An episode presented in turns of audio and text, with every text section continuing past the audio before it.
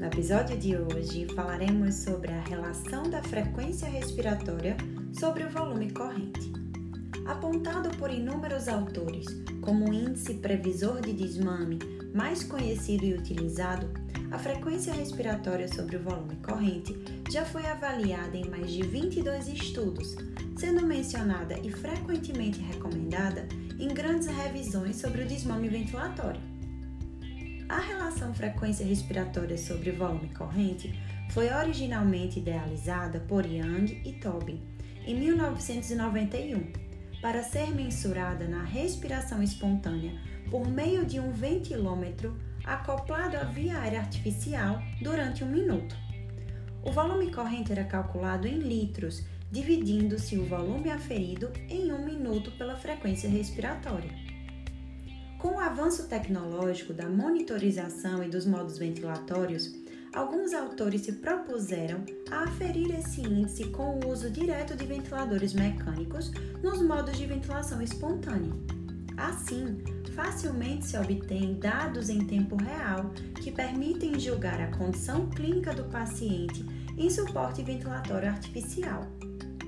Essa praticidade de obtenção direta dos dados dos ventiladores mecânicos como é o caso do índice frequência respiratória sobre volume corrente, incentivou estudos que compararam os valores obtidos com o ventilômetro e durante a ventilação no modo pressão de suporte de 5 cm de água e impressão positiva ao final da expiração de 5 cm de água. O mais relevante é que a frequência respiratória sobre o volume corrente, calculada pelo método tradicional ou pelo ventilador mecânico, mostrou desempenho estatisticamente semelhante na identificação do desfecho do desmame.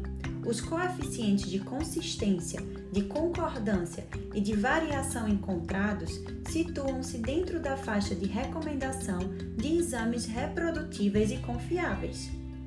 Ao contrário do estudo original, no qual o ponto de corte relatado foi de 105 ciclos respiratórios por minuto por litro, que pode ser associado ao insucesso no desmame devido seu valor elevado, o calculado pelo método alternativo durante o modo PSV apresentou-se mais baixo, com valor de 80 ciclos respiratórios por minuto por litro.